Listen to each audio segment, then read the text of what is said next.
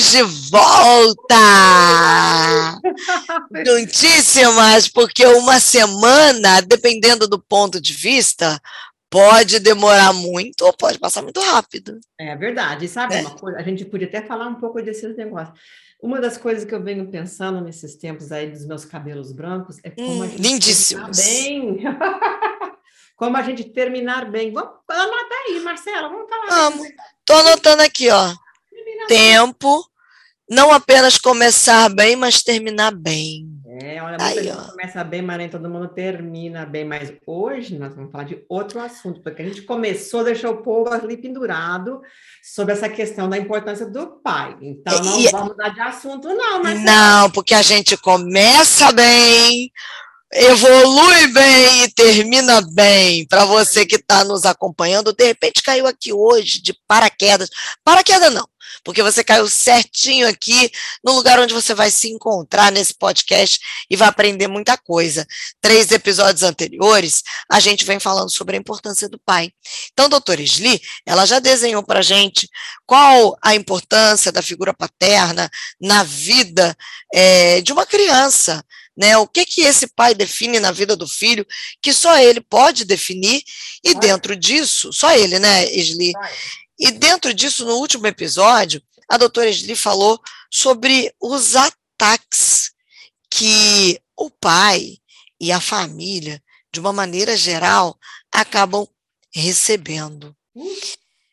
E ufa, ufa, como bem disse, né? Como fez bem agora a doutora Esli, e a gente chega aqui, nesse quarto episódio dessa série, e a minha pergunta, doutora Esli, é: diante de tantos ataques diante dos ataques à família, diante dos ataques à, à figura paterna, o que é que deve ser feito? Como é que a gente deve lidar com isso, já que a gente está muito ciente de que o inimigo das nossas almas tem um objetivo e esse objetivo é destruir a família? Oh, não tem dúvida em relação a isso. E eu gosto muito quando você me faz essas perguntas, sabe, Marcela? Porque eu acho que muitas pessoas falam, ah, tá tudo errado, faz assim, faz assim, tá, tudo errado. Olha, o mundo tá um terror. E tá mesmo, porque o mundo jaz no maligno, como diz a Bíblia. Mas eu acho que a gente não pode parar aí. A gente tem que dar a sugestão, a gente tem que dar as dicas, a gente tem que também né, ajudar as pessoas a saberem qual é o, o, o caminho, então, qual é o caminho melhor. E eu quero começar falando assim que eu acho que tem três coisas bastante importantes, né, muito importantes mesmo, né, no pleno desenvolvimento emocional da criança. O que, que um pai-pai, né, o pai masculino pode fazer para ajudar os seus filhos e as suas filhas? E a primeira coisa que eu quero falar é que ouçam os seus filhos. Uma das grandes queixas, que especialmente adolescente, mas que as crianças têm também, só não sabem muitas vezes expressar isso para adulto, é que elas precisam ser ouvidas. Isso não quer dizer que a gente precisa concordar com tudo, né? Às vezes eles falam umas coisas, às vezes eles fazem umas perguntas, às vezes fazem umas observações, às vezes são umas coisas muito engraçadas, às vezes são umas coisas difíceis que a gente engole. Ai, ai, ai, como é que eu vou responder esse negócio? E às vezes, assim, eles só precisam ser ouvidos né? Quando a gente ouve uma outra pessoa, assim, como as pessoas nos ouvem, né? Quando as pessoas nos ouvem, né, Marcelo, a gente se sente importante. Exatamente. Né? Pô, a pessoa se deu o trabalho de ir lá no podcast, nos procurou, botou lá, procurou direitinho lá no, né, no Spotify, no Google, no Apple, sei lá mais aonde, no Anchor mesmo, né? Ela gastou um tempo para nos procurar. Por quê? Porque ela achou de alguma forma que a gente era importante. Ué, se a gente é apenas um podcast, imagina um filho, uma filha, uma vida, como é importante. E na vida que a gente leva, eu acho assim, eu não acho que a vida é assim tão mais corrida que antes. Eu acho que assim, sempre a gente correu atrás das coisas. Quem sabe para as mulheres, né, que a gente agora tem profissão, a gente tem mais tarefa, fora né? de casa também, né? Então, ficou mais corrido. Mas eu acho assim, para os homens, não. Eu acho que sempre foi aquele homem que sempre se interessou em prover pela sua família, sempre foi uma vida corrida. Mas eu acho assim, não tem nada igual o teu pai te ouvir. Você sabe, das memórias que eu tenho de infância, assim, de juventude mesmo, né? O meu pai tinha as dificuldades dele. Nós migramos para os Estados Unidos quando eu era muito pequenininha. Minha mãe custou mais assim aprender inglês, sair de casa. Né? Eu já tinha porque, 11, 12 anos quando minha mãe aprendeu a dirigir um auto. Imagina só. É. Umas coisas diferentes. E eu me lembro que eu ganhei, uh, em primeiro lugar, Lá nos Estados Unidos tem muito costume de soletrar as palavras. Como é que você faz? Tem concurso para soletrar, porque escrever em inglês não é para não é para covarde não, viu? Vamos combinar. palavras aí que e eu tinha ganhado o prêmio e eu fui para regional. E quem me levou foi o meu pai. Não foi minha mãe, não foram os vizinhos, não foram minhas amigas, não foram as mães dos meus amigas. Foi o meu pai. E o meu pai estava assim. Eu vi que ele estava compenetrado né, que aquilo era importante.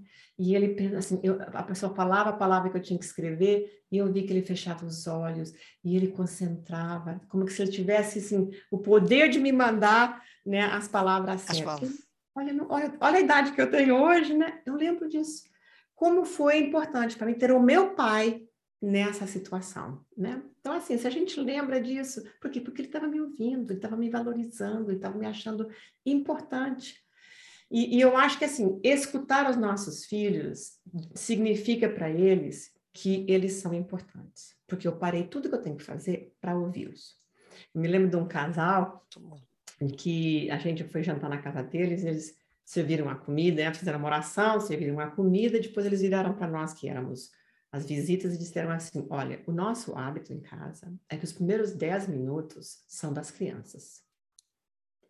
Que então, legal. nós vamos conversar e nós vamos ouvir o que as crianças fizeram hoje.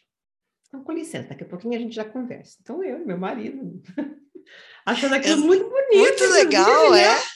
Aí a gente teve essa oportunidade, essa honra, esse privilégio de participar né? disso, né? Participar dessa família. E aí as crianças, ai, como é que foi hoje na escola? Ah, eu fiz isso, aí eu fiz aquilo. E aquele negócio assim, aquele negócio assado. E eles, assim, compenetraram, se lembravam de tudo que eles tinham falado.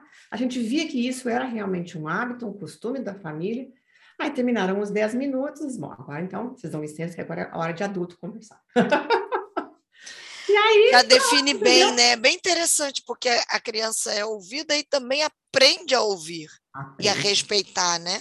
Exatamente. E ela é valorizada, né? Porque existia, existe, né? Um ditado antigo, não se usa tanto em inglês, que diz assim: as crianças foram feitas para ser vistas e não ouvidas. They are to be Nossa. seen and not heard. Olha, terrível. Pesado, né? Então, assim, né? É para ver, mas não é para ser ouvido. Não, não, não, nós temos que romper isso. A gente precisa ouvir, as crianças precisam ser ouvidas. E essa é a forma, em segundo lugar, da gente se sentir assim, reconhecido, né? Os pais precisam reconhecer e apreciar. Olha, menino, especialmente das minhas gerações, mas não é muito diferente hoje em dia assim. Quando faz errado, fulano, você não sei que mais para dar. Não é assim que se faz, corrige. Aí quando faz certo, não fez mais que obrigação. Ah, muito bem. Pronto, não passa disso. Não, gente. Olha, toda conduta reforçada se repete. Toda conduta reforçada se repete.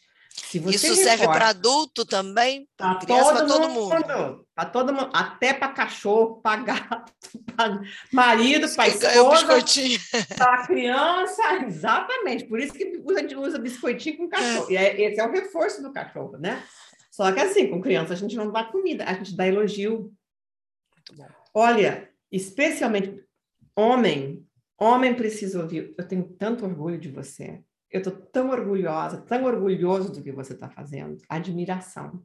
Mas a filha também, a gente já falou desse negócio, que pai é quem enche taça de, de filho, de filhar também, né? Então, elogia. Olha, seja generoso com os teus elogios, seja generoso. Tudo que você gostou que eles façam, que você quer que eles repitam, que eles façam mais, ve mais vezes, então põe atenção elogia. Ai, eu gosto tanto quando você se veste desse jeito, eu gosto tanto quando você traz. Nossa, que nota maravilhosa que você. Meu pai também tem outra lembrança dele, né? Eu sempre fui bom alu... boa aluna, né? Então eu tirei, assim, tipo, 5, 10 e 1, 9. Aí eu trouxe meu boletim para casa e mostrei para meu pai. Meu pai virou para mim e disse: por que, que esse 9 não é 10? Arraso. É. Também lembro até hoje. Arraso. Eu fiquei pensando, pô, eu trouxe cinco 10 para casa. Cinco.